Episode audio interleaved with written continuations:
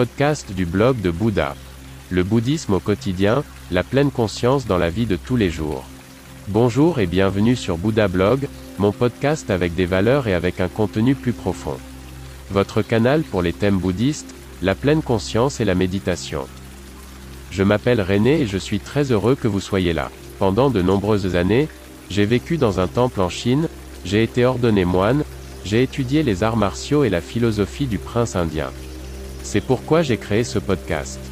Veuillez visiter mon site web, vous trouverez l'accès en bas de la description de ce podcast. Bonne écoute. Force de volonté. La volonté est une chose, elle développe parfois des forces incroyables.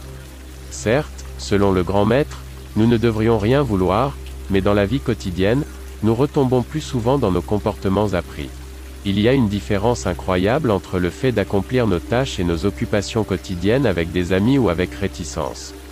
Une circonstance importante uniquement pour nous, peut être encore de peu d'importance pour notre entourage direct, mais le reste du monde ne s'intéresse pas à notre état d'esprit. Comment est-ce que je veux aborder les choses, mon travail, mes obligations, ma vie? Est-ce que je veux, ou est-ce que je ne veux pas? Celui qui veut, mènera une belle vie, franchira sans peine les étapes de la journée. Mais celui qui ne veut pas, se sentira mal à l'aise et traversera péniblement le temps. Nous distinguons les choses et les personnes selon que nous les voulons ou non.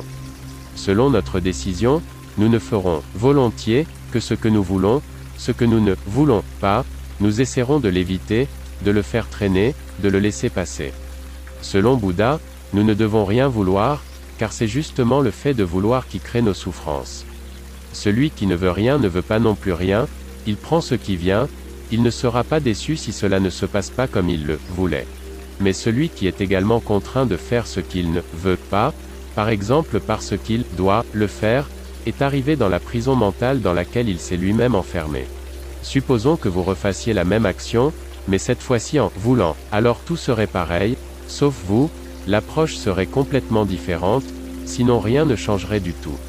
Ce que vous aviez tant de mal à faire auparavant, vous le feriez maintenant plus facilement, à la main, c'est la seule différence. Personne n'a uniquement affaire à des personnes et à des choses qu'il, elle aime, trouve bonnes et aime faire. La vie n'est pas un concert de souhaits. Soit vous soutenez pleinement votre karma, vous affirmez votre destin, soit la vie sera très dure pour vous, et le sera encore plus. Ce qui peut arriver dans la vie n'est pas en notre pouvoir, mais ce que nous faisons et comment nous le faisons.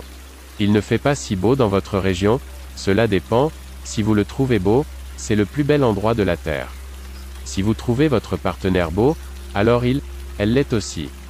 Vous pouvez justement choisir comment vous voulez gérer la situation, les gens, votre palais de pensée. Donc, si vous êtes consentant, vous mènerez une belle existence, sinon, tant pis. C'est à vous de décider, en fonction de votre volonté. Le chemin est le but. Car la volonté, c'est ce que j'appelle agir, car si la volonté est là, on agit, que ce soit par des œuvres, des paroles ou des pensées. Bouddha, nom d'honneur de Siddhartha Gautama 560 à 480 avant l'an 0. Écoutez le blog de Bouddha. N'hésitez pas à visiter mon site web. À demain.